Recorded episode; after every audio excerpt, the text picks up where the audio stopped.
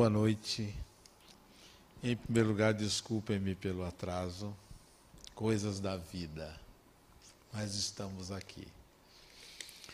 Uma das coisas mais importantes para mim é quando a gente tem um foco na vida. Quando a gente tem um objetivo. Quando intencionamos alcançar alguma coisa na existência atual. Bom é quando nós temos mais de uma coisa a alcançar na vida. E essa mais de uma coisa significa certos campos da vida. O primeiro campo da vida que a gente deve ter uma meta a alcançar, necessariamente não por ordem de importância, mas pelo valor que tem na conquista de outras habilidades, é o campo profissional, o campo do trabalho. Seria bom que todo ser humano tivesse uma meta profissional, alcançar determinado patamar na sua profissão, seja pedreiro, seja dentista, seja psicólogo, seja engenheiro, seja professor, ter uma meta profissional. A qualquer tempo, em qualquer idade. Por exemplo, hoje eu estou Estou com 60 anos. Minha meta profissional, eu sou psicólogo, é alcançar um certo conhecimento da psicologia. Isso é uma meta profissional. Para isso eu estudo, para isso eu participo de encontros, para isso eu leio, para isso eu me informo, para isso eu atendo pessoas, porque eu tenho uma meta profissional. Coloco a meta profissional em primeiro lugar porque quando a gente trabalha, a gente tem dignidade. Quando a gente trabalha, a gente se organiza. Quando a gente trabalha, a gente tem a quem dá satisfação. Eu sou psicólogo, sou profissional liberal, mas eu tenho que dar satisfação ao Conselho Regional de Psicologia. Mesmo eu não tendo um patrão, eu tenho que seguir regras profissionais. Então, trabalhar significa organizar-se tendo regras a obedecer, tendo metas a alcançar. Coloco também em primeiro lugar o trabalho, porque ele oportuniza a pessoa de ter recursos financeiros para se manter, para fazer as suas coisas, para se distrair, para ter algum tipo de satisfação pessoal quando tem um rendimento mensal. Então, Foco na vida significa ter metas profissionais. Em segundo lugar, metas familiares. Todo ser humano nasce em uma família.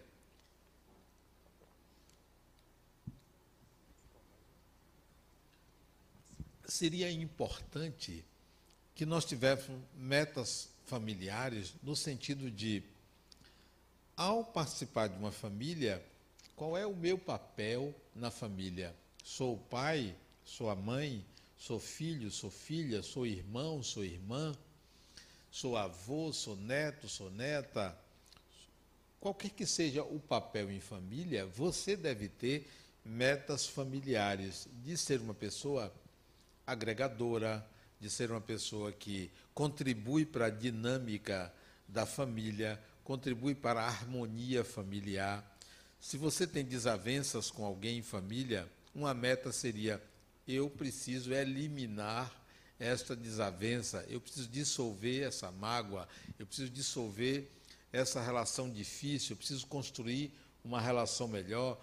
Seria um foco, uma meta, uma meta familiar. Para aqueles que são solteiros ou solteiras, para aqueles que não se acasalaram, não têm filhos, uma meta familiar seria incluir pessoas nas suas relações afetivas como se familiares fossem.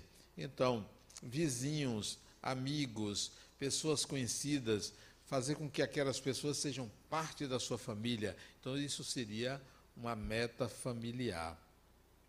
Meta profissional, meta familiar. Meta afetiva. O que é meta afetiva? Seria as suas relações de afeto, suas relações amorosas. Então, pessoas que têm relações amorosas construir melhores relações amorosas, fazer com que a sua relação com seu companheiro, com a sua companheira, seja uma boa relação, uma relação que gere crescimento. Então, isso poderia ser uma meta, colocar isso em foco. Meta amorosa, ou relações amorosas, ou relações afetivas, no sentido amoroso. Também metas financeiras. Tem pessoas que não sabem lidar com dinheiro, tem pessoas que têm dificuldades de lidar com dinheiro, pessoas que ganham relativamente bem e gastam muito mais, pessoas que ganham pouco e gastam muito, pessoas que não sabem lidar com haveres, que não sabem lidar com recursos. Então, a meta seria o estabelecimento do equilíbrio financeiro. Então, essa seria uma meta metas de lazer. Como é o seu lazer? O que ele distrai? Como você gasta o tempo com o lazer? Quanto tempo você gasta com o lazer? Que tipo de lazer que você tem? Então seria uma meta ter um lazer que não lhe consome energias, eliminando vícios, porque muita gente ao ter um vício sente prazer com aquele vício. Então, retirar o prazer do vício, retirar o vício e ter prazer com um lazer mais saudável. Então, isso seria também uma meta no lazer. Uma outra meta ou um outro foco, além do profissional, além do familiar, além do amoroso, além do lazer, seria quando você tem determinados hábitos que você quer eliminar ou esses vícios que você quer eliminar. Pessoas que fumam, pessoas que se drogam, pessoas que são compulsivas em comprar, compulsivas sexuais, pessoas que são compulsivas em ter que falar mal da vida alheia. Então, pode estabelecer metas. Como dissolver um vício? Como eliminar um vício? A melhor maneira de você eliminar um vício é você entender que o vício está a serviço de uma compensação de algo mais profundo mal resolvido. Todo vício é uma compensação, é uma forma de você se aliviar de algo que você não consegue dissolver, não consegue retirar. Então é preciso que você coloque para fora o que você tem lá dentro, lá mais inconsciente, que você não consegue resolver. E isso você deve partilhar com alguém. Não precisa ser um psicólogo, não precisa ser um profissional, um amigo pode ser útil para você partilhar uma dificuldade que você tenha de colocar alguma questão sua mais profunda que você não consegue resolver, e aí vem o vício como uma compensação. Então, essa seria um, uma outra meta. Mas há uma meta que eu considero também importante, que é a meta espiritual. A maioria aqui deve ter uma religião, nem todos são espíritas, e a maioria deve vir da religião católica. A maioria vem de um berço católico, porque a nossa cultura é uma cultura que vem do catolicismo. Então, o que seria uma meta religiosa? O que seria uma meta espiritual? É você ir além da religião, ir adiante da sua religião. O que é ir adiante da sua religião? É pensar no significado da vida, é pensar no depois da morte, é, é pensar no que lhe traz a existência humana. Então, isso seria uma meta espiritual.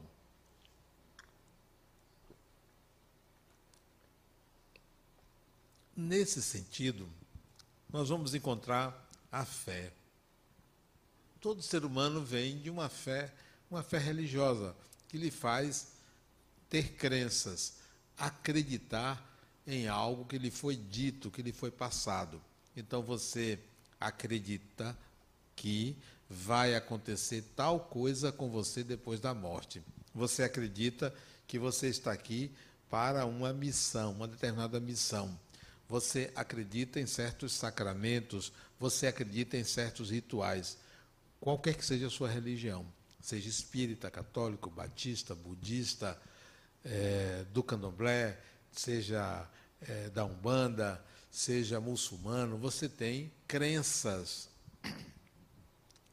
Qual seria a meta espiritual? Sair da crença e ir para a consciência do que acontece. Por exemplo, quando alguém me falava, isso quando eu era criança, que existia Deus, então Deus era uma crença para mim. Mas quando eu fui crescendo, eu fui dizendo assim: por que, que eu tenho que acreditar numa coisa que eu não vejo? Eu só vou acreditar se eu ver. Isso é sair da crença e ir para a consciência. Eu só vou acreditar se tiver um argumento muito lógico que me diga, bom, agora eu tenho certeza da existência. Eu não vou acreditar que existe um boi com asas se eu não vir um boi voando. Eu não vou acreditar que um boi pode voar se eu não enxergar um boi com asas ou alguém não me explicar que evolutivamente existem bois que transformam patas em asas ou que criam asas. Porque se não me explicar, eu não vou acreditar que existe boi voadores. Alguém aqui acredita que existem boi voadores? Creio que não. Então, eu não acredito que existem bois voadores. voadores. Então, eu não passei para a consciência de um fato que não é real. Se alguém disser para mim que quando eu morrer eu vou para o inferno, eu não acredito mais nisso. Primeiro porque, se for considerar se eu sou pecador, eu já passei de muitos pecados. Bom, vou para o inferno, eu não acredito. Por quê? Porque ninguém veio de lá para me dizer que existe, eu nunca fui, eu nunca vi. Então, eu não acredito em inferno. Se alguém disser para mim, olha, depois da morte, você vai se ver vivo. Eu acreditava nisso. Depois eu deixei de acreditar porque eu tomei consciência, porque eu experimentei a morte e me vi fora do corpo. Então eu senti, eu vi, eu percebi. Então eu não acredito em vida após a morte. Eu sei que existe vida após a morte porque eu vivi fora do corpo durante um período. Então, há vida além do corpo físico. Se alguém disser para mim, e dizia, existem espíritos, eu acreditava. Hoje eu não acredito que existem espíritos, porque às vezes eu vejo espíritos desencarnados, às vezes os espíritos falam comigo. Então deixa de ser uma crença, eu tenho consciência na existência dos espíritos. Quando as pessoas me falavam que a gente nasce, cresce, morre e depois reencarna, eu acreditava. Deixei de acreditar na reencarnação porque passei a ter consciência que eu sou uma pessoa que reencarnei, porque eu me vi em uma outra vida, porque eu sei que isso é algo tão lógico quanto real. Então, eu não acredito em reencarnação.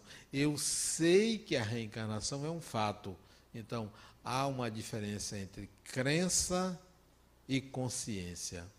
Da mesma forma, Adenauer, eu, é uma pessoa que não tem fé. Eu não tenho fé, porque para mim as coisas precisam ser lógicas, as coisas precisam ser factuais. É preciso que haja para mim algo muito consistente para dizer, bom, isto é real.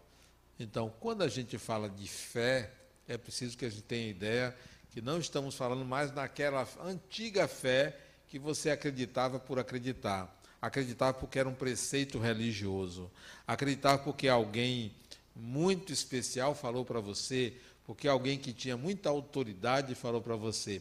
Hoje, século 21, nós não podemos exigir das pessoas que tenham fé. Nós precisamos que as pessoas raciocinem, que as pessoas tomem consciência de fatos. E se aquilo é real, você não tem que ter fé, você tem que viver a realidade daquilo que é. Ora, se eu sei que a reencarnação é um fato, eu não vivo mais a reencarnação como uma crença. Eu sei que isso é real, eu sei que eu vou voltar numa próxima encarnação, então eu tenho como meta me trabalhar, me melhorar nessa encarnação, para que na próxima seja mais fácil. Então, isso são metas espirituais: sair da fé e para a consciência. Imagine vocês que uma pessoa que tenha fé na reencarnação e essa pessoa resolve ser uma pessoa muito boa nessa vida para merecer um lugar melhor depois da morte. E a reencarnação, como fica em ser uma pessoa boa? Que, que acontece com alguém que é uma pessoa boa agora, na próxima encarnação? Depende o que é bondade. Se você for uma, uma boa filha, um bom filho, um bom pai, uma pessoa que conseguiu harmonizar sua família, na próxima encarnação você vai merecer uma família tal qual você construiu. Então, pense na reencarnação como o retorno à condição que eu deixei.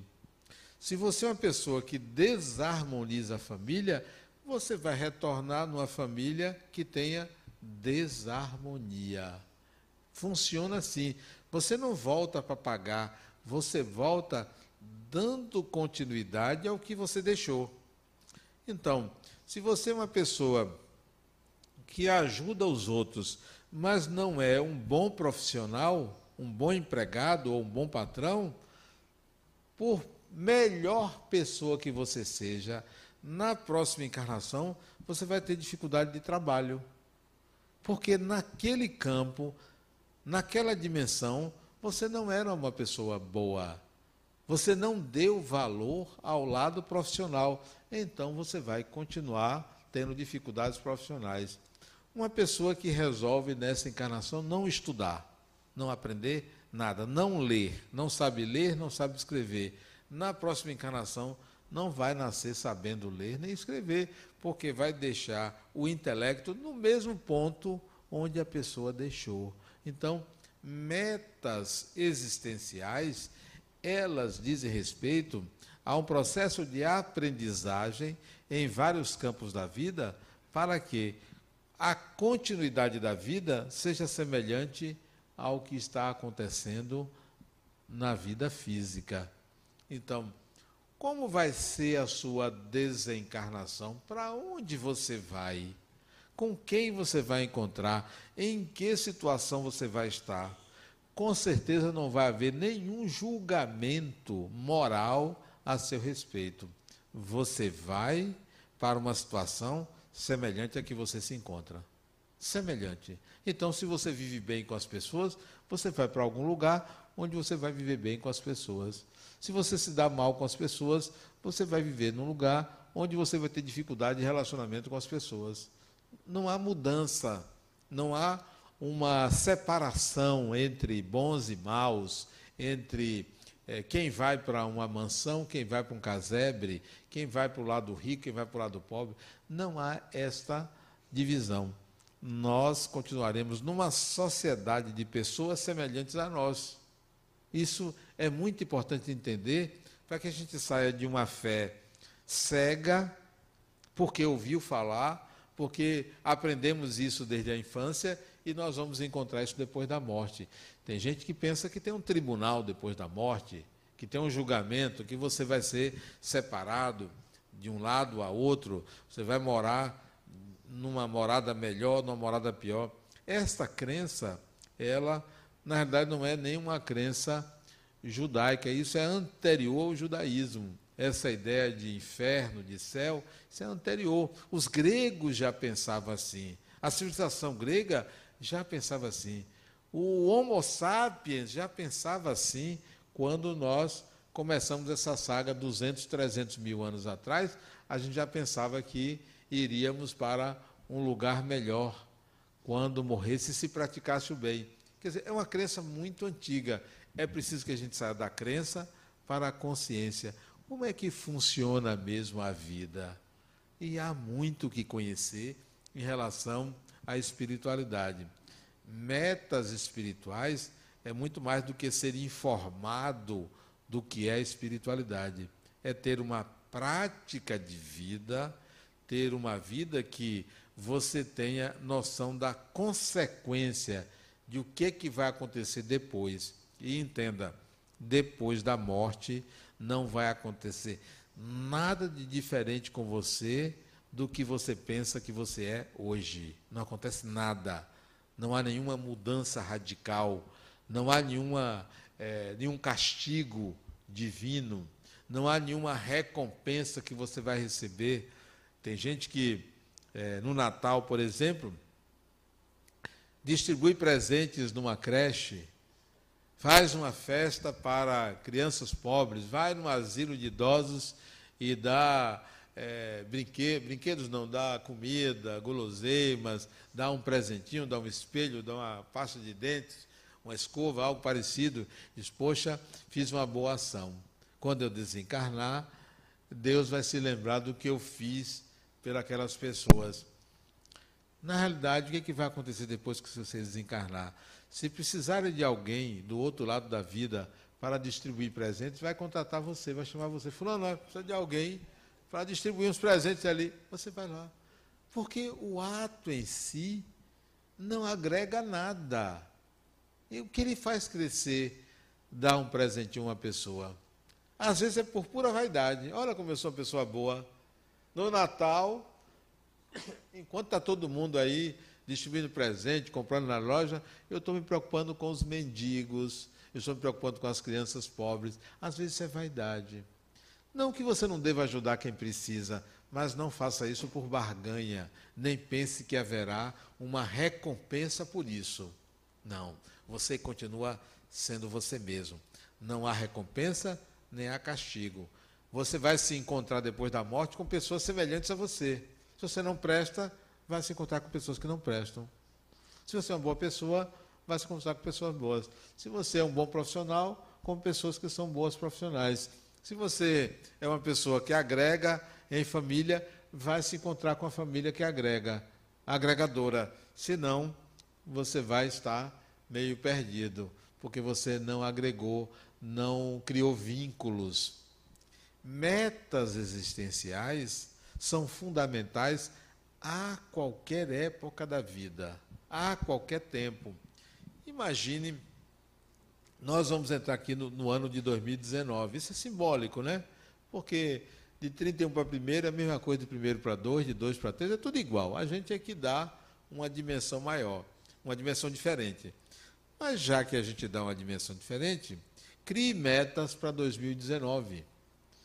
Metas que sejam exequíveis eu me lembro de minha mãe. Minha mãe faleceu tem 20 anos, agora em dezembro, começo do mês, fez 20 anos que minha mãe faleceu. Ela tinha 70 anos. Minha mãe era uma mulher semi-analfabeta.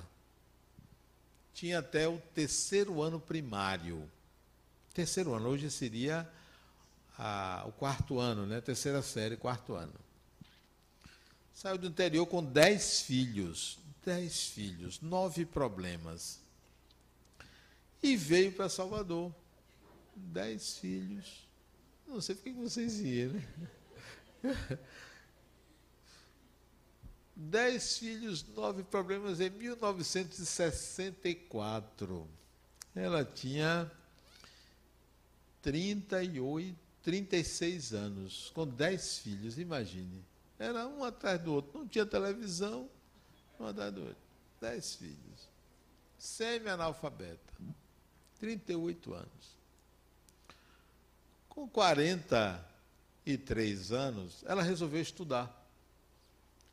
E minha mãe, ela, ela era costureira. E costurava para que a gente pudesse ter meios de sobreviver. Meu pai trabalhava no escritório de um cinema ali de Irmã Dulce, no Cine Roma, e ela, e ela costurava. Ela resolveu, nas horas vagas, estudar. Cuidava de dez filhos, costurava, resolveu estudar. Fez o quarto ano, a quarta série, a quinta série, a sexta série, estudou. Fez vestibular. Entrou na faculdade, se tornou advogada e foi trabalhar já com 65 anos foi advogar. Passou num concurso público para a prefeitura, tornou-se funcionária da prefeitura, diretora de uma escola e advogada. Eu pergunto, quem aqui tem dez filhos? é costureira e ainda tem tempo de estudar, se formar, advogar e passar no concurso. E tem pessoas que não têm tempo. Não fazem nada porque não tem tempo para fazer as coisas. Quem mais tem tempo é quem menos tem tempo, porque sabe organizar o tempo. Então, crie metas, independentemente da idade. Quantos anos você tem? Você tem 60 anos? Vai estudar, vai trabalhar, arranja alguma coisa para fazer. Não, e tinha mais alguma coisa. Minha mãe ia para a escola e levava pãozinho para vender. Na escola que ela estudava. Fazia em casa, nas horas vagas, fazia pãozinho. E vendia na escola, para ajudar a economia doméstica. Nós não devemos parar de querer viver. Metas existenciais não são coisinhas que são obrigações. Tem gente que planejar 2019 arrumar meu guarda-roupa. Veja se isso é meta existencial. O nome disso é pessoa preguiçosa. Pessoa preguiçosa. A meta existencial é arrumar o guarda-roupa. Eu tenho um paciente que o ano passado, eu conversando com ele, disse, Adenauer, qual é o meu problema? Ele perguntando para mim, qual é o meu problema? Ele já tinha um ano trabalhando comigo. Qual é o meu problema? Eu disse, fulano, qual é o seu problema? Me fale da sua vida. Ele disse, eu me casei, me separei, me casei de novo, me separei, me casei pela terceira vez, me separei. Qual é o meu problema? Eu, ele dizendo, eu é, tenho um víciozinho, eu fumo maconha. Todo dia eu fumo um cigarro por dia, né? Cigarro de maconha tal. Eu, meu nome está sujo na praça, estou devendo. Eu tenho uma empresazinha, mas estou devendo. Qual é o meu problema? Ele disse, o seu problema é fácil de resolver, de, de dizer. Qual é? Preguiçoso. O seu problema é preguiça. Rapaz, eu trabalho o dia todo. Preguiçoso. Como é que um homem de 47 anos, ele tem 46 anos, 46 anos, como é que um homem de 46 anos se dá ao luxo de fumar maconha? Só pode ser preguiçoso, matando o tempo. Quem fuma maconha é uma pessoa que mata o tempo. Uma pessoa que não tem o que fazer, vai pitar um cigarro para ficar fora de órbita. Então, preguiçoso, vá trabalhar, isso é vagabundo. Você, você quer saber qual é o problema? Você é vagabundo, preguiçoso. Como é que um homem, três casamentos, não, e ele mora sozinho, morava sozinho, tá, três casamentos que não deram certo. Está vendo o que é isso? Preguiça de organizar a vida familiar e amorosa. Preguiçoso. Novo problema seu, preguiça. Como é que um homem tem um nome sujo na praça e não resolve e não paga as dívidas? Porque você é preguiçoso. Se trabalhasse mais, trabalhasse com organização, você pagaria suas dívidas. Isso tem. Quanto tempo tem que eu falei isso para ele? Isso deve ter um ano e meio. Um ano e meio que eu falei isso para ele. Pelo menos dessa preguiça toda, ele deixou de fumar maconha. Pelo menos nessa preguiça toda, ele já pagou meia dúzia de devedores. Está pagando. Ele chegou para mim outro dia e disse: Adenal, você é duro comigo. Não, você que é preguiçoso. Eu trabalho, você é preguiçoso. Seu problema é preguiça. Se alguém perguntar a você qual é o seu problema na vida, pode continuar dizendo que você é preguiçoso, porque eu já tinha resolvido a vida num salto, num pulo preguiça. As pessoas não sabem usar a energia de viver. Gastam a energia de viver a troco de nada. De nada. Para matar o tempo. Veja se eu vou ficar todo fim de semana saindo para tomar uma cerveja. Primeiro que eu não gosto daquele negócio. É perda de tempo. Ontem eu ganhei de Natal um presente que eu gostei. Um livro de 459 páginas. 459 páginas, chama Sapiens o livro. Eu não tinha nada a fazer. Eu já li 90 páginas. Por quê? Eu estava em São Paulo quando eu ganhei o presente de minha filha lá em São Paulo, meu genro lá em São Paulo. No avião, de lá para cá, duas horas de avião, eu li mais de 40 páginas. Fazer o que sentado no avião? Olhando o quê? Para quem do lado? Para ninguém. Vou ler. Li um bocado de coisa. E quando cheguei em casa, Ai.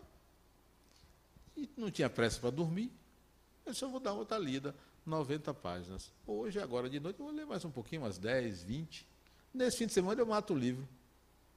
Para não perder tempo. É um livro sobre antropologia, o processo de evolução desde os humanos a alcançar o Homo sapiens à atualidade. Estou me informando, não estou matando tempo e estou aproveitando o presente que ganhei. As pessoas precisam aprender a viver, a ter metas existenciais. Qual é a minha meta? De muito tempo para cá, pelo menos um livro por mês eu leio. Pelo menos um por mês. Minha média não é essa, minha média são dois livros por mês. Mas eu tenho meta. Eu não posso passar um mês sem ler um livro. Qualquer livro. Pode ser fino, pode ser grosso, pode ser o que for. É uma meta existencial. Porque quem não lê, não sabe falar. Quem sabe falar é porque leu bem. A leitura nos ensina a falar, nos ensina a pensar.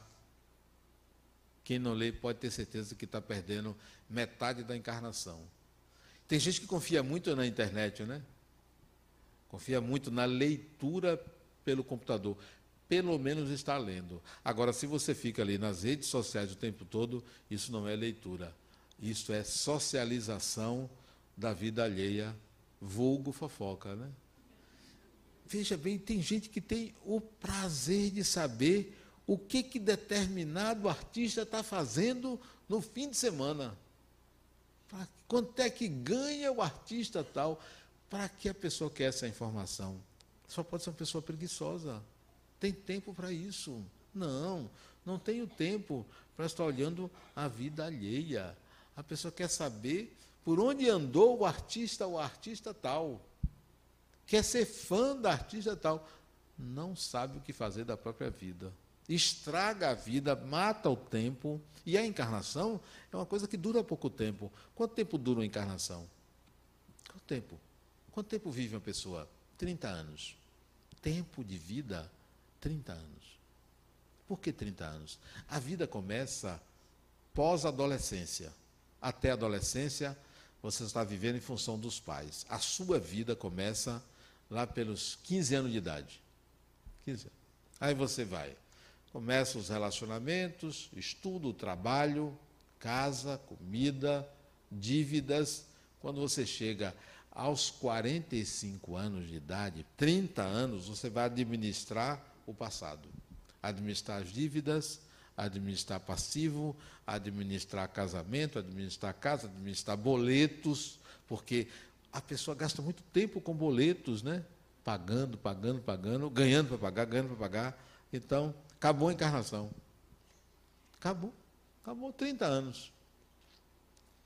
Tem gente que chega aos 45, ao invés de estar tá vivendo coisas novas, está querendo se renovar, ser um jovem, andar bonito, levantar o que caiu, consertar aqui, consertar ali, tudo por fora. E por dentro, nada. Renovação deve ser algo interior e não exterior. Metas existenciais devem incluir um processo de reorganização da encarnação. Reorganizar a encarnação. Para que serve a encarnação? É para a gente estar aqui a passeio? É para a gente estar aqui é, se matando de trabalhar para perder as nossas energias físicas ou a encarnação serve para a gente crescer, se desenvolver, se harmonizar? Então, é preciso criar essas metas existenciais. Se você estabelecer metas para trabalho, família, lazer, relações amorosas e espiritualidade, esses cinco campos da sua vida, certamente você vai desencarnar daqui a algum tempo, tranquilo, porque o que você vai enfrentar não é aquilo que você imaginava quando você tinha aquela fé claudicante, aquela fé que apenas lhe fazia ter dúvidas. Eu não tenho fé, eu tenho consciência.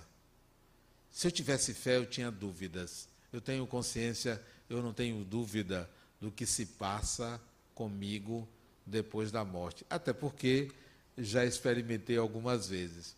Ah, agora, em 30 de novembro, fez quatro anos que eu tive um AVC. E foi uma experiência maravilhosa, né? você perder os sentidos e sentir metade do seu corpo não funcionar. Toda metade, nem perna, nem braço, nem, nem falar direito eu conseguia falar. Passei alguns dias na UTI, e ali na UTI, eu fiquei pensando assim, poxa, minha vida podia ter acabado aqui, eu podia desencarnar. Desencarnaria bem. Tenho 59 anos, fiz muita coisa, vivi muito bem. Vou deixar a família toda chorando por mim, né? Nem sempre é uma coisa boa, mas pelo menos vão sentir saudade, né? Eu vou sentir saudades dele, mas não vou ter mais boleto para pagar. É uma coisa maravilhosa. Você não tem boleto para pagar, né? E é um negócio chato você pagar boleto. Então, podia desencarnar. Tranquilo. Se me perguntar assim, vem cá, você desencarnando agora, aqui nessa UTI, você vai para onde? Não importa, para onde eu vou, eu vou dar um jeito. Se tiver sujo, eu limpo. Se tiver desarrumado, eu arrumo. Se tiver alguém de mau humor, eu conto a piada. Se tiver alguém rindo muito alto, eu mando moderar.